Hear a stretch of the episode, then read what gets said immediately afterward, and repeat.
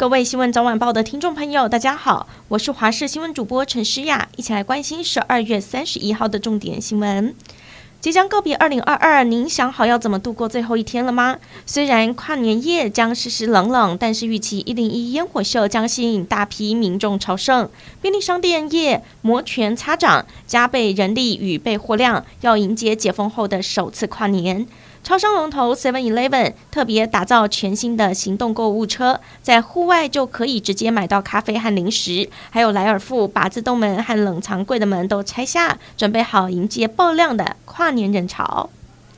今晚就是跨年夜，随着疫情解封，大家都想要出门疯跨年，不过得注意交通管制的区域和时间。台北市新义区从晚上七点到元旦当天凌晨三点，高雄市则是主舞台周边从两点开始采三阶段管制车辆进出。提醒住附近的朋友，点外送得趁早，因为两大外送平台配合管制暂停服务。迎接二零二三年，但是天公不作美，受到了东北季风以及南方水汽的影响，全台阴雨绵绵。想看清楚烟火，恐怕得碰碰运气。而交通部长王国材今天下午也到高工局视察，为可能出现的国道车潮做准备。不过他也发现，这一次国道车流量和同期相比少了百分之三，推测和明年农历新年比较早有关。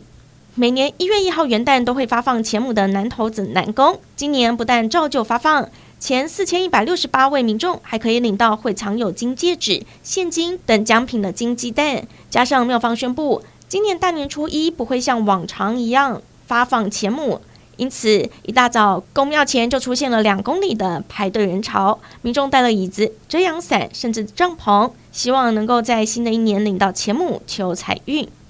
因应中国疫情解封，从元旦开始，由中国回台过年的台籍人士，包括从北京、上海、厦门、成都四个直航点，以及金马春节专案回来的人，都得在机场做唾液 PCR。行政院长苏贞昌今天下午趁着开放前一天来视察，并说到：“中国开放速度快，资料却不公开透明，让人担心。但顾及国人思乡的心情，采取严格措施，守住国门。”南韩军方表示，北韩今天又向朝鲜半岛以东的海域发射三枚短程弹道飞弹。纽约时报指出，包括了试射弹道、巡弋等各类飞弹，北韩在二零二二年已经发射了大约九十二枚，数量打破过去任何一年。梵蒂冈宣布，罗马天主教退休教宗本笃十六世过世，享寿九十五岁。根据教廷官方公告，本土十六世健康状况数小时内突然恶化，当地时间三十一号早上九点三十四分病逝于梵蒂冈教会之母修道院。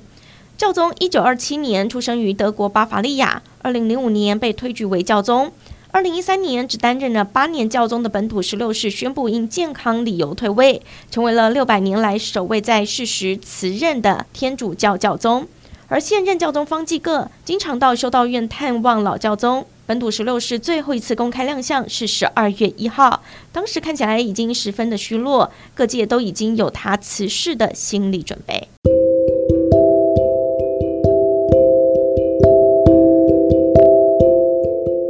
感谢您收听以上的焦点新闻，我们再会。